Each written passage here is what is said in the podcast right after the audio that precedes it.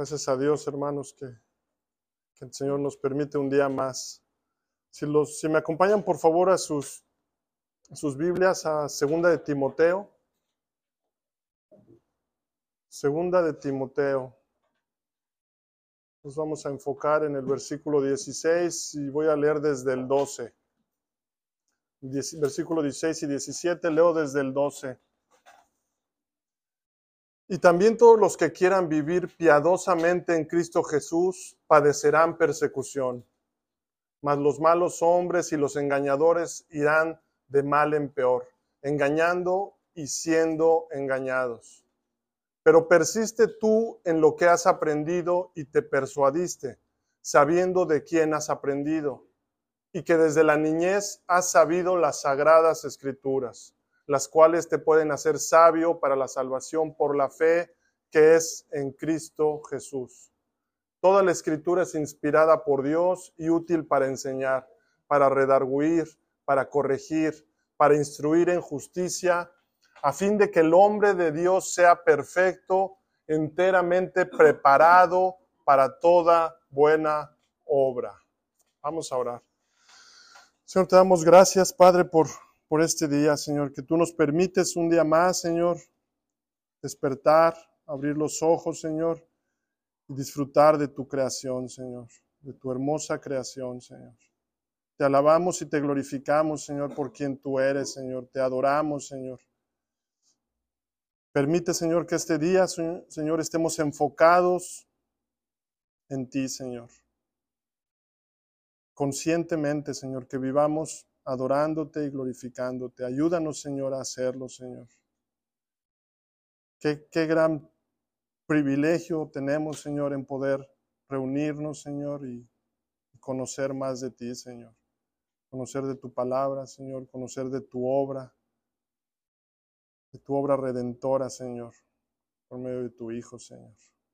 Te damos gracias, Señor, por, por este privilegio, Señor, y por esta misericordia tuya, Señor, nueva cada mañana, Señor. Te alabamos y te glorificamos, Señor. Ahora guíanos, Señor, por este estudio, Señor.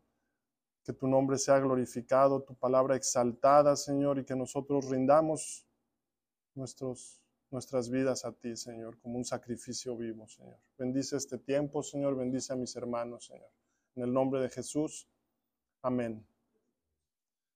Hermanos, el pasaje de hoy nos servirá como base para nuestra introducción, la introducción que, que vamos a empezar a estudiar, la confesión bautista de Londres. Y, quiero aclararles que no voy a hacer una exposición del pasaje porque el formato de este estudio es, es más de una clase introductoria a la confesión. Y vino unas, unas palabras a, a, mí, a mí para tratar de ponerle un título a, este, a esta introducción y, y, y vino, vino esta en forma de introducción. Hogares débiles a la deriva. Hermanos, y, no, y no es muy difícil para nadie ver la crisis que se vive en los hogares en estos tiempos, ¿verdad? No es muy difícil. Crisis que a, veces no queremos reconocer o crisis que están como olla express, a punto de explotar, o crisis que se están cocinando a, a fuego lento, ¿verdad? Y quizá no las has notado, que dejaste que está algo en el horno cocinándose y lo has olvidado. ¿verdad? Pero cuando llegan, solemos culpar a todos, a todo mundo, ¿ah? las circunstancias, el gobierno, las, las escuelas, esta política, ¿verdad? Que está perdiendo a todos, ¿verdad? A nuestras esposas, porque no estuvieron cuidando a nuestros hijos o de alguna manera no estuvieron al pendiente. Solemos culpar a todos, ¿verdad?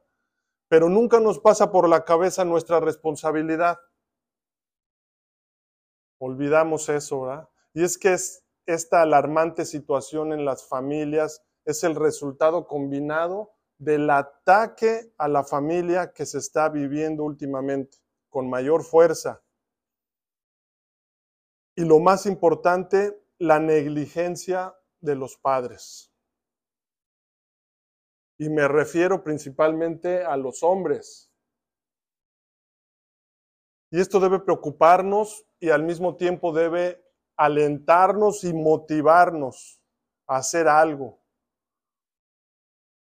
Porque todos somos responsables y todos somos afectados de alguna forma.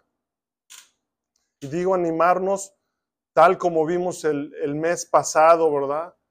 Tal como hizo Josué, ¿verdad? Yo y mi casa, yo y mi casa serviremos al Señor, adoraremos a Jehová. Las nuevas leyes que el gobierno aprueba van en contra de la palabra de Dios y atacan a la familia, que es la institución que Dios diseñó para que su reino creciera. La educación secular en escuelas, universidades y colegios son verdaderos campos de adoctrinamiento mundano. ¿Y qué piensan? ¿Creen que esto cambiará? ¿Creen que esto mejorará? ¿Cuál es su esperanza?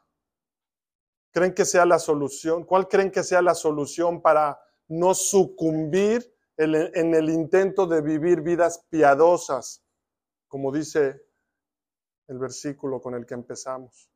¿Cómo evitar que nuestros hijos no sean arrastrados por la corriente?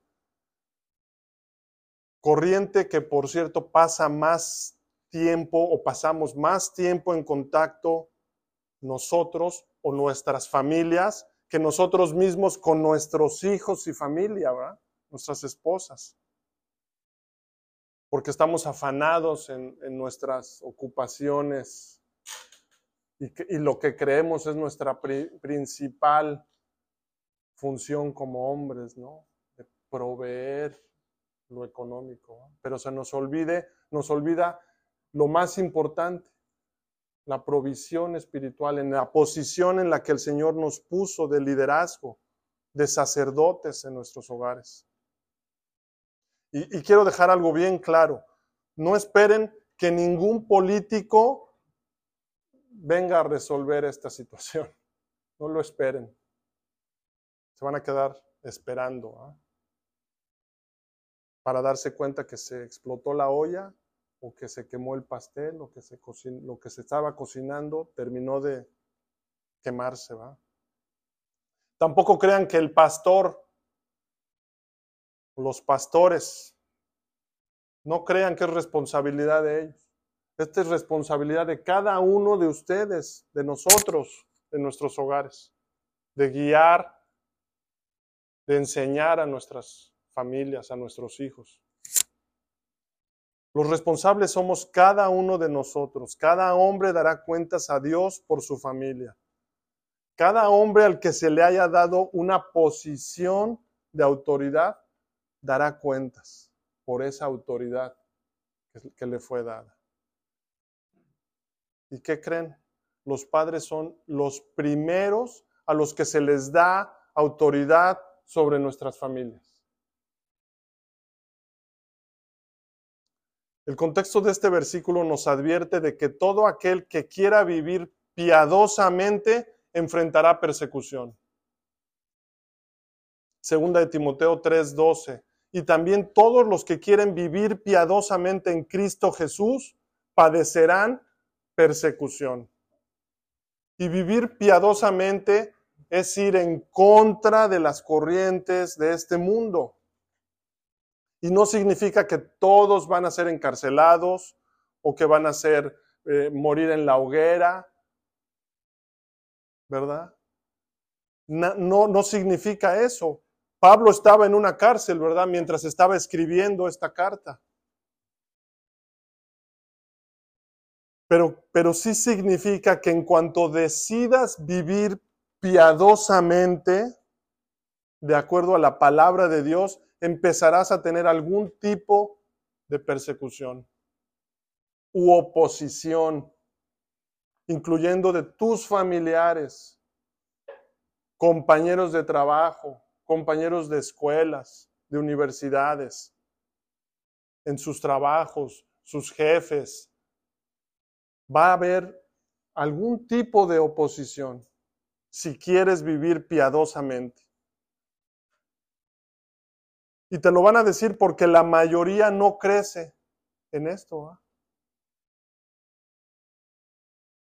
Incluso prepárate para que, te, para que te digan religioso, fariseo, o que te digan que ya te adoctrinaron, o que incluso el ataque venga por otros cristianos que te digan que la letra mata, ¿verdad?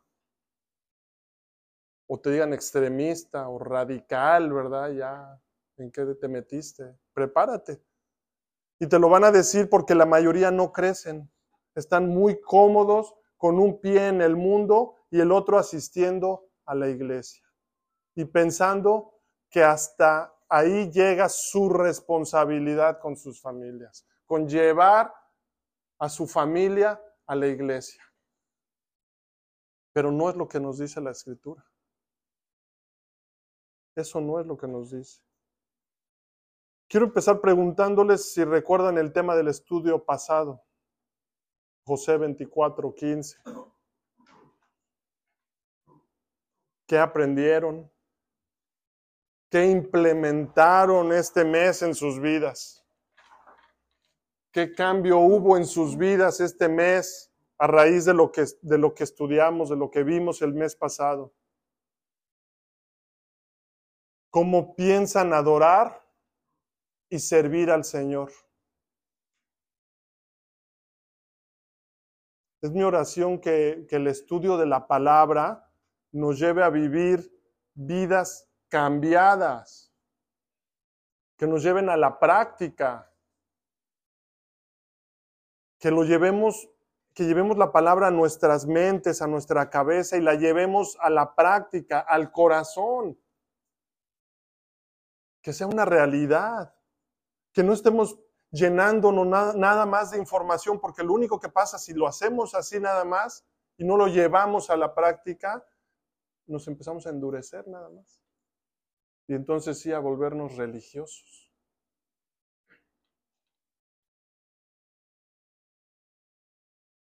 Es mi mi convicción y la de los pastores que la confesión nos va a ayudar a crecer en nuestro entendimiento de la palabra de Dios, por supuesto con la ayuda de Dios.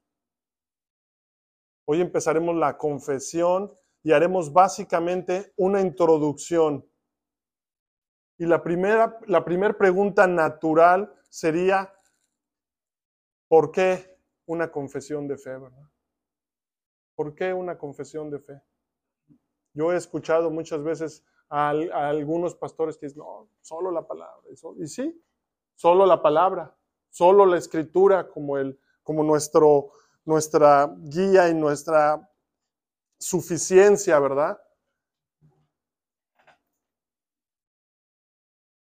Pero la palabra está llena de, doctrina, de enseñanzas, está llena de, de pasta a pasta, de doctrinas.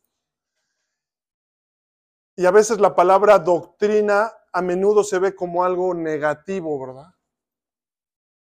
La doctrina divide, piensan muchos, ¿verdad? Pero esa es la objeción de una generación indoctrinada con un pensamiento postmoderno, inclinado a la pereza. Inclinada a no querer estudiar, a no querer aprender, y esta actitud, hermanos, está impregnada de orgullo, de autosuficiencia, de falta de humildad, que se combina con pereza. ¿Verdad?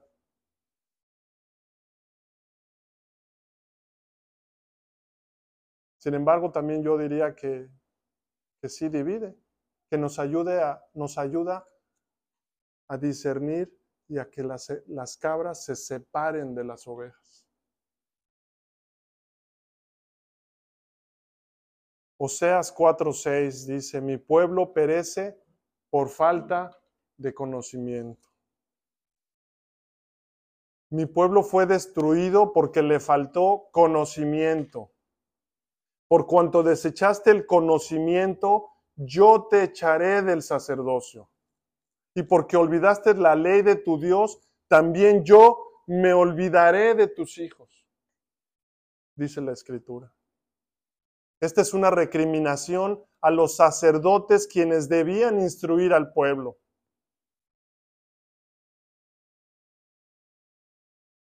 Y nosotros también somos sacerdotes de nuestros hogares, quienes debemos instruir y enseñar a nuestras familias. Pero ¿qué les vamos a enseñar si nosotros no estamos creciendo en la palabra?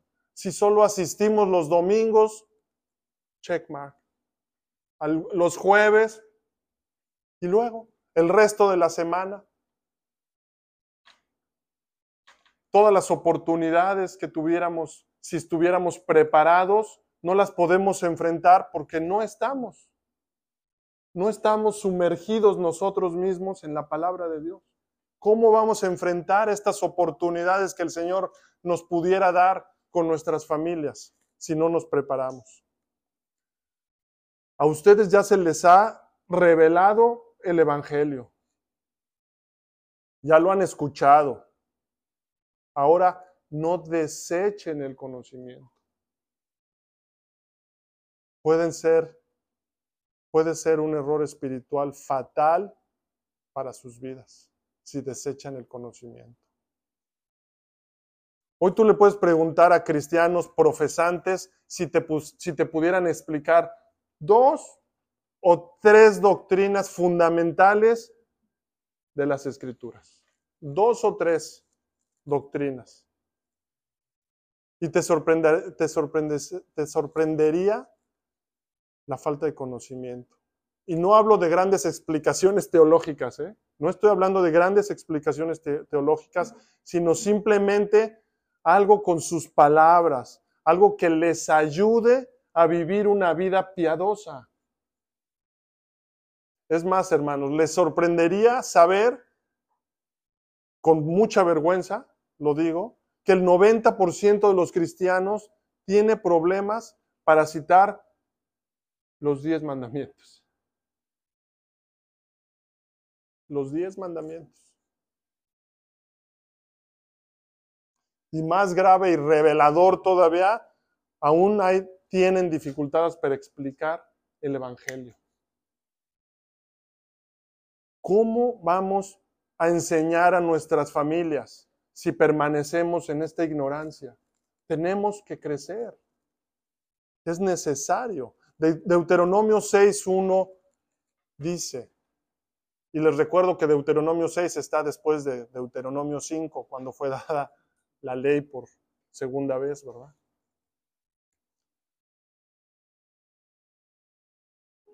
Estos pues son los mandamientos y estatutos y decretos que Jehová vuestro Dios mandó que os enseñase, para que los pongáis por obra en la tierra a la cual pasáis vosotros para tomarla, para que temas a Jehová tu Dios, guardando todos sus estatutos y sus mandamientos que yo te mando.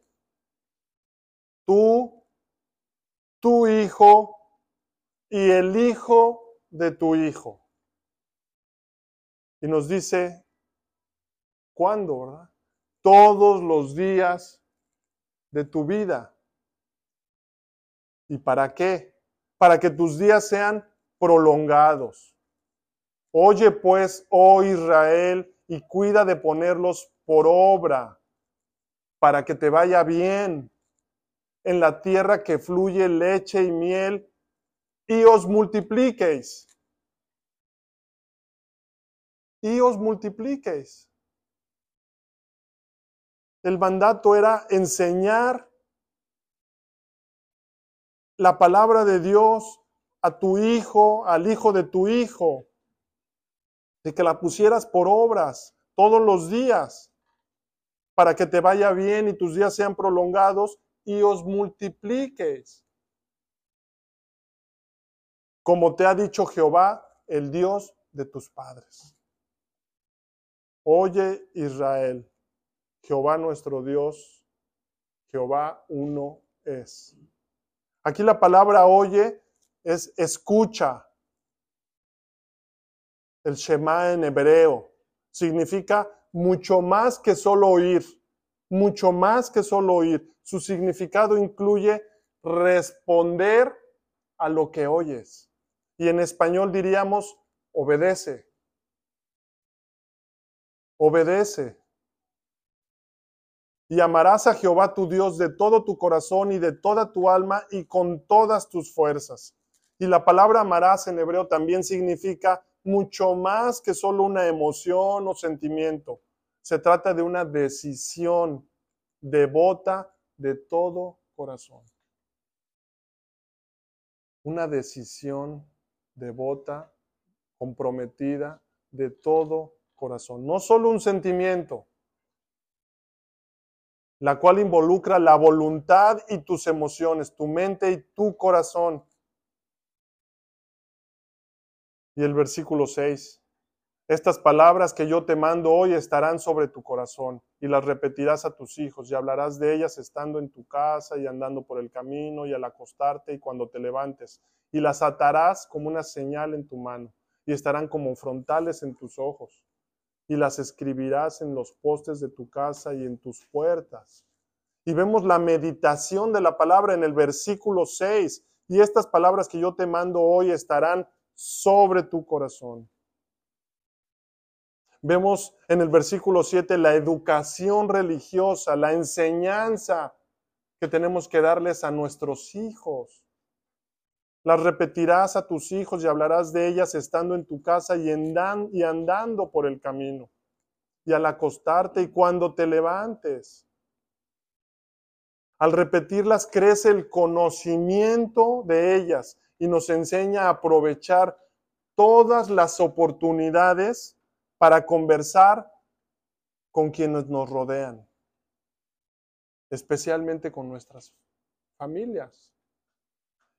Y conversar de, no de cosas vanas, sino de las verdades de la palabra de Dios. Por eso es necesario que cada uno de ustedes lo tengan presente continuamente y estén preparados para aprovechar cada oportunidad que tenemos al acostarse los hijos, al levantarse, cuando estén andando, sentados a la mesa. En todo momento debemos tener nosotros esa iniciativa, esa convicción de aprovechar esas oportunidades para enseñarles la palabra de Dios a nuestras familias.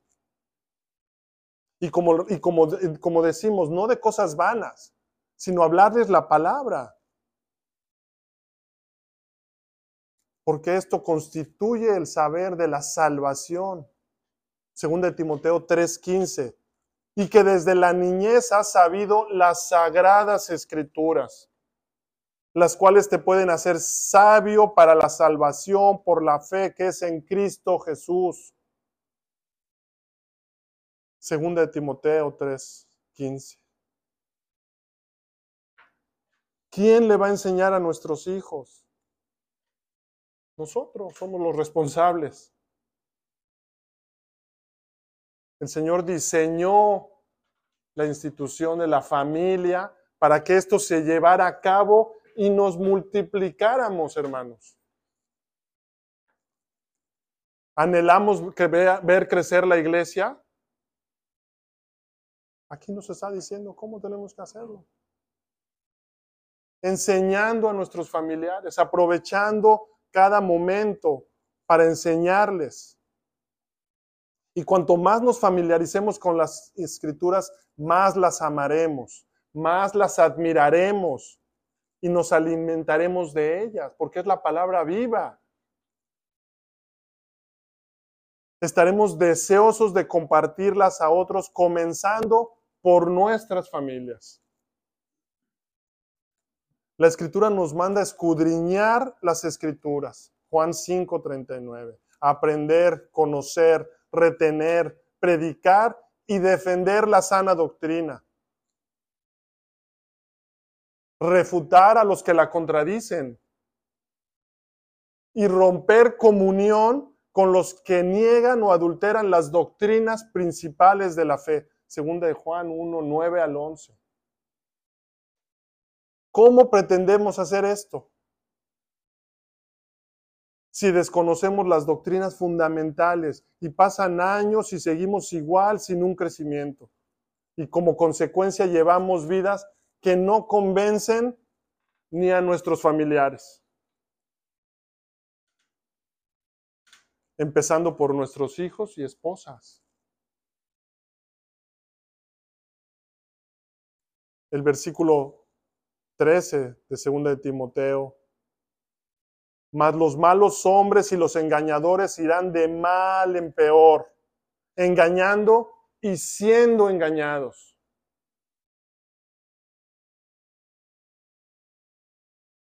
En Hebreos vemos una advertencia al letargo espiritual que nos deja sin la capacidad de distinguir entre lo bueno y lo malo con posibilidades fácilmente de ser engañados, llevados por cualquier viento. Hebreos 5, 11 al 14. Sobre este tema tenemos mucho que decir, aunque es difícil explicarlo, porque a ustedes lo que les entra por un oído les sale por el otro. En realidad, estas alturas ya deberían ser maestros. Y sin embargo, necesitan que alguien vuelva a enseñarles las verdades más elementales de la palabra de Dios. Dicho de otro modo, necesitan leche papilla en vez de alimento sólido. El que, el que solo se alimenta de leche es inexperto en el mensaje de justicia. El que se que permanece superficial, sin compromiso a querer crecer, a la palabra de Dios, a profundizar, es inexperto en el mensaje de justicia. Es como un niño de pecho En cambio, el alimento sólido es para los adultos, para los maduros en la fe, los diligentes, para los que tienen la capacidad de distinguir entre lo bueno y lo malo. Y ese es el problema hoy día, que no podemos, no sabemos distinguir entre lo bueno y lo malo, porque no hemos profundizado. No hemos estudiado con diligencia.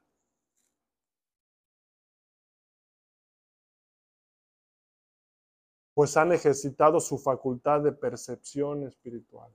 Han ejercitado. No aparecen músculos de un día para el otro, ¿verdad? Si no haces ejercicio. ¿O creemos que por tomarnos una vitamina vamos a ponernos muy fuertes? No. Hay que ejercitarse. Ejercitar la facultad, la percepción espiritual. El letargo espiritual de los hebreos y su respuesta tardía a la enseñanza del Evangelio prevenía la recepción de enseñanzas adicionales en ese momento. Y déjenme decirles que las, la confesión, no sé si alguien las trae, y si leen los capítulos, van a ver una teología sistemática que empieza por las escrituras, pasando por quién es Dios, el decreto eterno de Dios, la creación, doctrinas fundamentales, fundamentales para la fe, la caída del hombre, el pecado y su castigo, el pacto de Dios, Cristo el mediador, libre albedrío, el llamamiento eficaz, son doctrinas fundamentales para entender el Evangelio, para profundizar. Y esto nos debe recordar que no apropiarnos de la verdad del Evangelio produce un rezago serio en el progreso espiritual y la incapacidad para entender o asimilar enseñanzas adicionales. Los 32 capítulos de la confesión es doctrina fundamental del cristianismo que nos ayudará a vivir vidas piadosas, a tener un marco, un sistema teológico en nuestras mentes.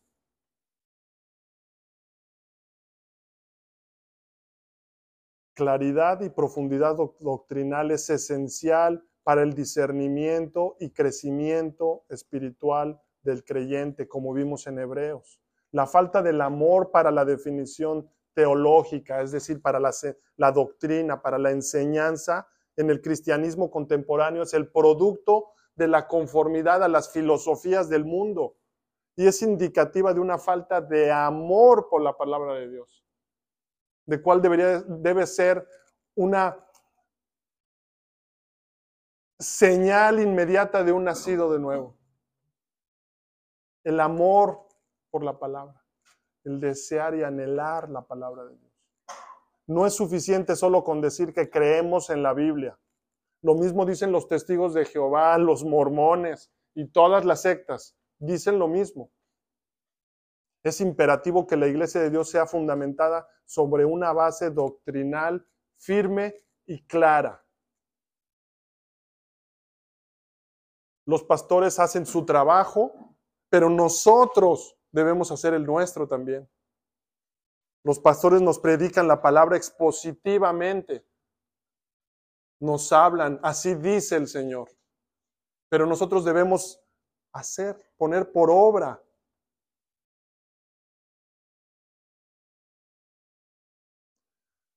Declaraciones de, creencias que contienen una explicación sistemática de la doctrina tienen una base bíblica y una larga historia de utilización en la iglesia. No es algo nuevo. Cuando el apóstol Pablo dice que la iglesia del Dios viviente es columna y baluarte de la verdad, en 1 Timoteo 3:15, luego cita las palabras de algún tipo de credo oral que se confesaba y se cantaba congregacionalmente en la iglesia primitiva.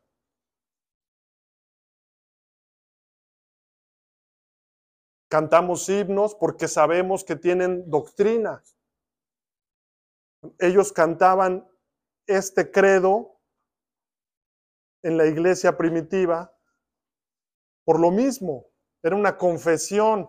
Y leo desde el versículo 15, esto te escribo, aunque tengo la esperanza de ir pronto a verte, para que si tardo sepas cómo debes conducirte en la casa de Dios, que es la iglesia del Dios viviente columna y baluarte de la verdad.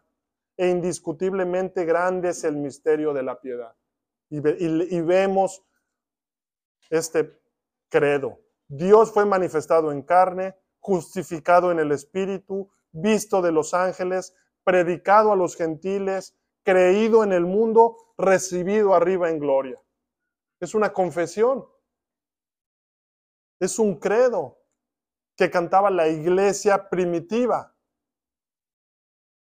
Las confesiones de fe empezaron a desarrollarse en el primer siglo bajo los apóstoles, siendo útiles para la instrucción del creyente y necesarias para definir la fe cristiana a fin de defenderla de la herejía y a fin de protegernos a nosotros mismos y tener nosotros discernimiento y profundizar en la, en la enseñanza, en el Evangelio. Por estas razones, entre otras, es importante conocer y adoptar una confesión histórica como una declaración de nuestras convicciones.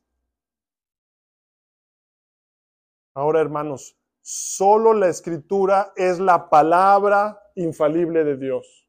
Solo la escritura es la palabra infalible de Dios y es la autoridad final de todas las cosas. Es inerrante y suficiente. Y una declaración doctrinal sería basura si no refleja fielmente la palabra de Dios. Estamos convencidos de que la Confesión Bautista de 1689 contiene la sustancia teológica de la fe que una vez fue dada a los santos y relata la sana doctrina con bastante definición y claridad. ¿Por qué una confesión del siglo XVII? ¿Por qué? Efesios 4 nos, nos da un poco de luz, versículo 9 al 12. Dice que el Señor Jesucristo ha capacitado y establecido maestros.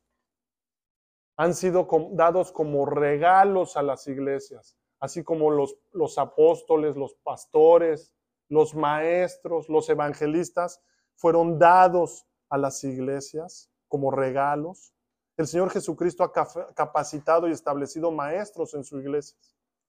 A través de los últimos dos mil años ha habido una multitud de pastores, evangelistas y teólogos que el Señor ha capacitado para enseñar la palabra de Dios y los ha usado para formular el entendimiento que la iglesia tiene de la fe que fue una vez dada a los santos. Es el Señor de la historia, hermanos. Con una historia tan rica y larga en la que el Señor ha estado edificando su iglesia sin que las puertas del infierno prevalezcan contra ella, seríamos necios si no consideramos lo que han enseñado los grandes teólogos de siglos pasados. Seríamos necios y arrogantes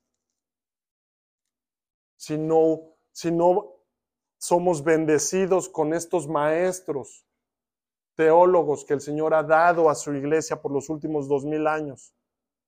Seríamos orgullosos y al mismo tiempo perezosos. Y recuerden las grandes consecuencias que nos advierte la palabra de Dios en Oseas, en Deuteronomio y en Hebreos, como lo acabamos de ver, ¿verdad?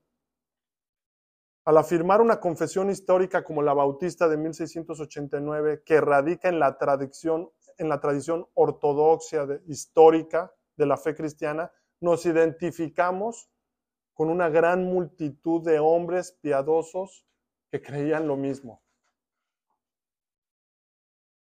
incluyendo puritanos, reformadores, padres apostólicos y lo más importante, los apóstoles y el Señor Jesucristo, tal como lo enseñó.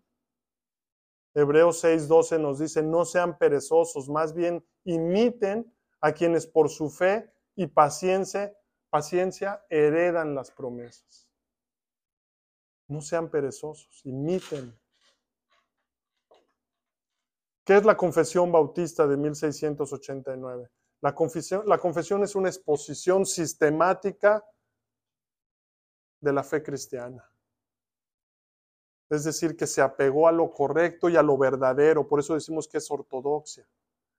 Y es influenciada por la teología reformada y puritana e incluye doctrinas comunes a la mayoría de la cristiandad, como la Trinidad, la creación, la muerte sacrificial y resurrección de Jesús, e incluye doctrinas específicas del, del protestantismo, tales como la sola escritura, sola fide y doctrinas únicas a la teología reformada, como el decreto eterno de Dios, los pactos y el gobierno de la iglesia. Y hermanos, a medida que avancemos y que seamos diligentes en nuestro estudio, nuestra vida práctica va a ser bendecida porque estará influenciada por nuestra doctrina. Seremos más aptos para distinguir lo bueno de lo malo. Esa es una promesa, ese es el fin, según de Timoteo 3:17, a fin de que el hombre de Dios sea perfecto, enteramente preparado para toda buena obra.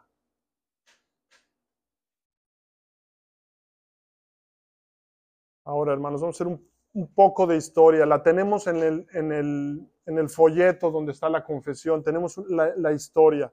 Quiero darles un poco del contexto. El contexto histórico de la confesión bautista de 1689 es el mismo que el de la confesión de Westminster de 1647. Es el mismo contexto histórico en Inglaterra durante la década de 1630 y 1640 surgieron de la iglesia anglicana grupos congregacionalistas y bautistas. Y sus, sus, primeros años se caracterizaron por ciclos de persecución. Estaban siendo perseguidos estos bautistas, congregacionalistas y bautistas. El parlamento y la religión oficial del país, el anglicanismo, los estaba oprimiendo y persiguiendo. Y en la década de 1660 se, adoptó un código llamado el Código de Clarendon que pretendía aplastar todo intento de disensión, todo intento de separarse de la religión oficial del Estado. Y este código era principalmente cuatro leyes. Por eso recibió este, este nombre, porque fue el, el conde de Clarendón quien lo promovió.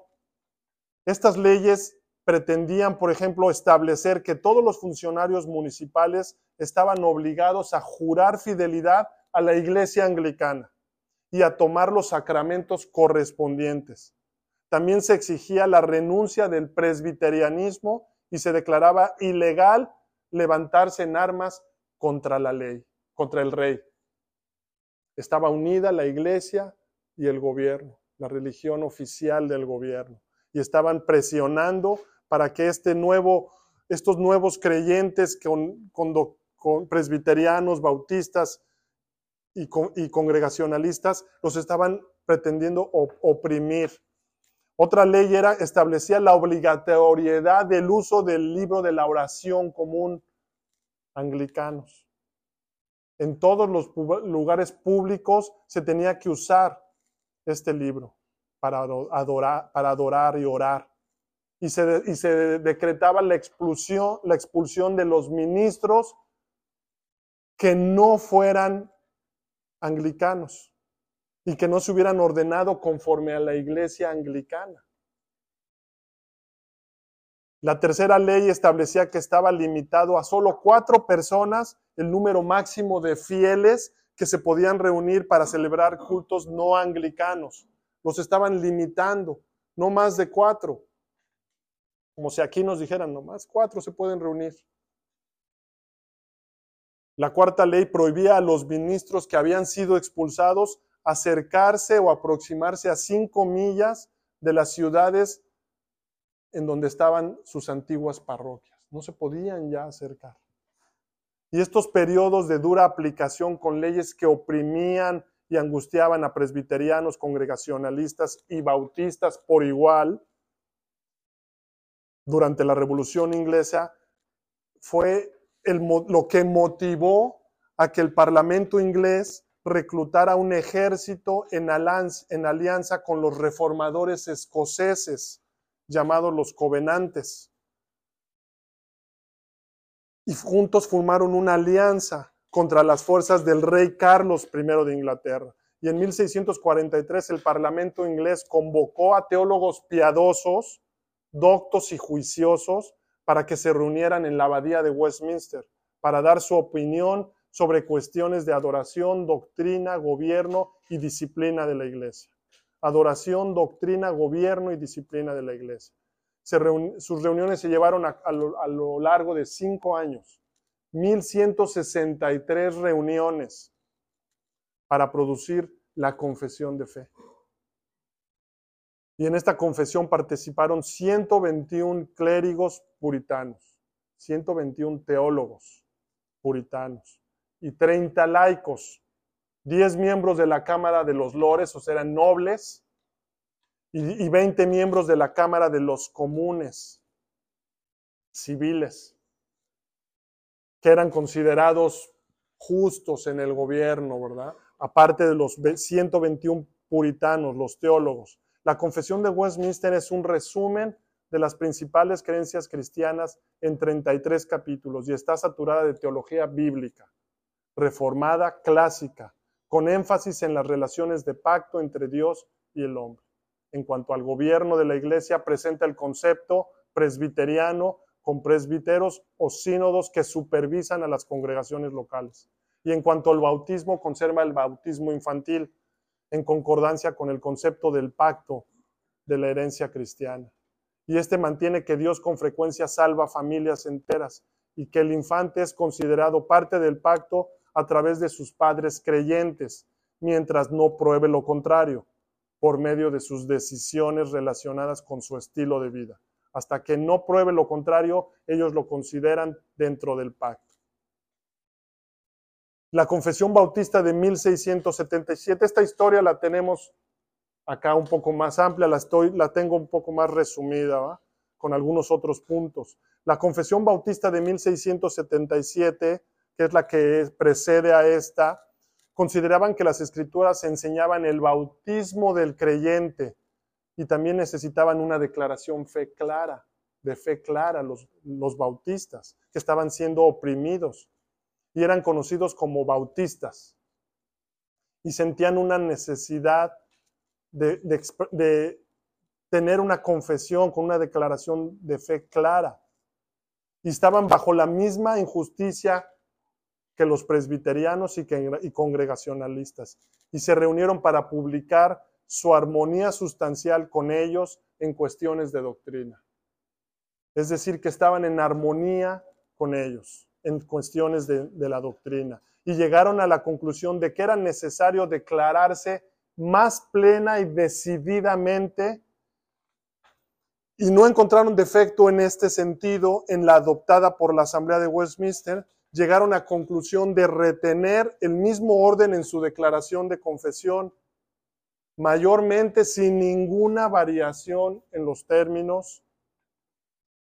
Y lo hicieron así, escribieron, para convencer que no tenían ningún deseo de dificultar la religión con palabras nuevas, sino dar su consentimiento a las palabras sanas que habían sido usadas por otros en la confesión de Westminster.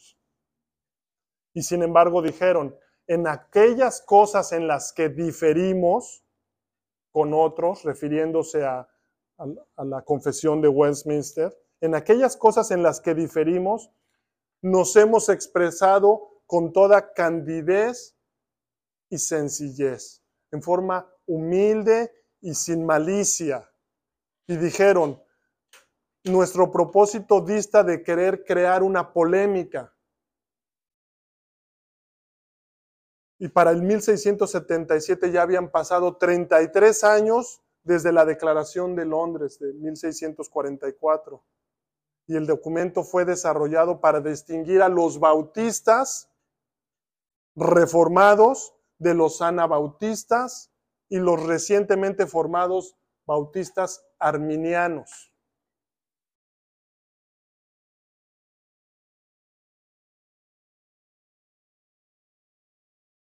La doctrina anabaptista comparte las críticas luteranas contra la Iglesia, pero exigía que la reforma abandonara la esfera exclusivamente teológica para penetrar en la, en la de las realidades sociales. Eran más políticos con una tendencia comunista, los anabaptistas, que serían ah, lo que hoy podríamos llamar como los que están predicando la justicia social, aparte del Evangelio. La Confesión Bautista de 1689, que es la que vamos a estudiar,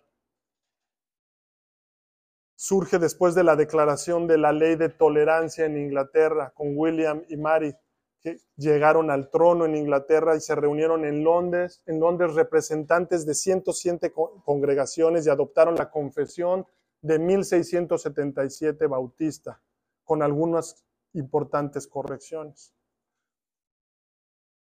Los bautistas no reconocían los sacramentos como creen los anglicanos y católicos. Creían, creen en solo dos ordenanzas, creemos, la cena del Señor y el bautismo de los que profesan ser creyentes.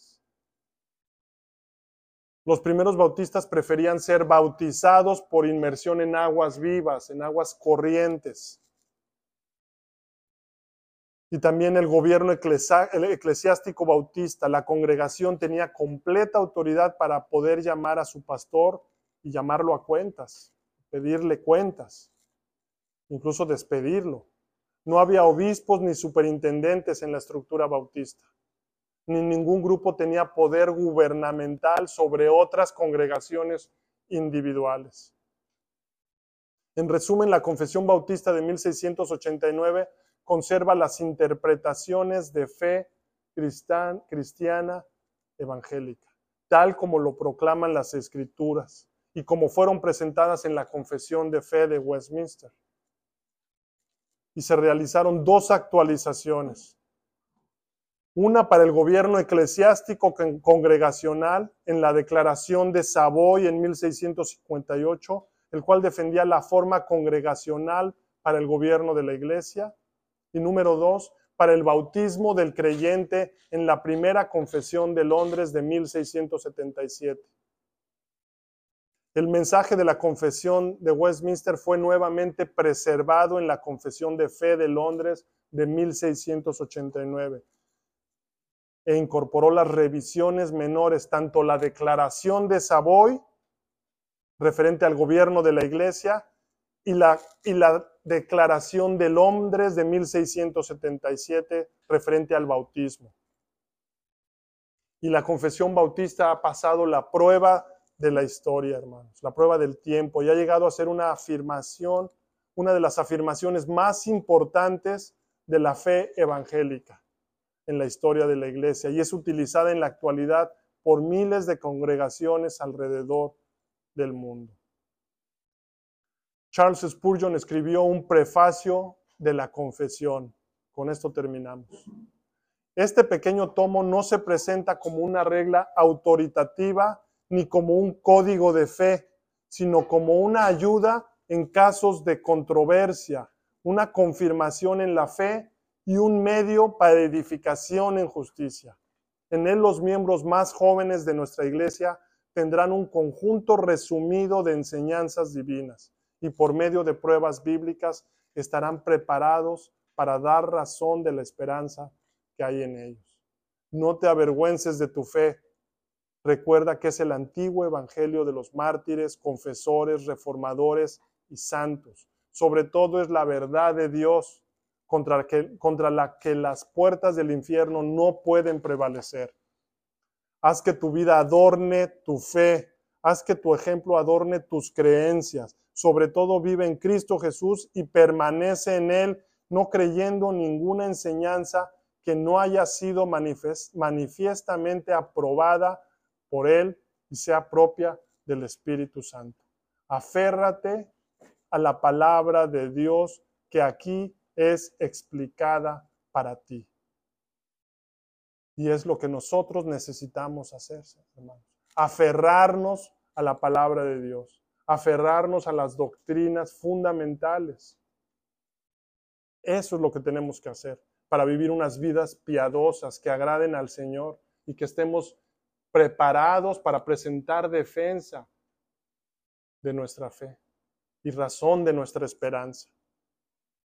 Segunda de Timoteo 3, 16 y 17. Toda la escritura es inspirada por Dios y útil para enseñar, para redarguir, para corregir, para instruir en justicia, a fin de que el hombre de Dios sea perfecto, enteramente preparado para toda buena obra.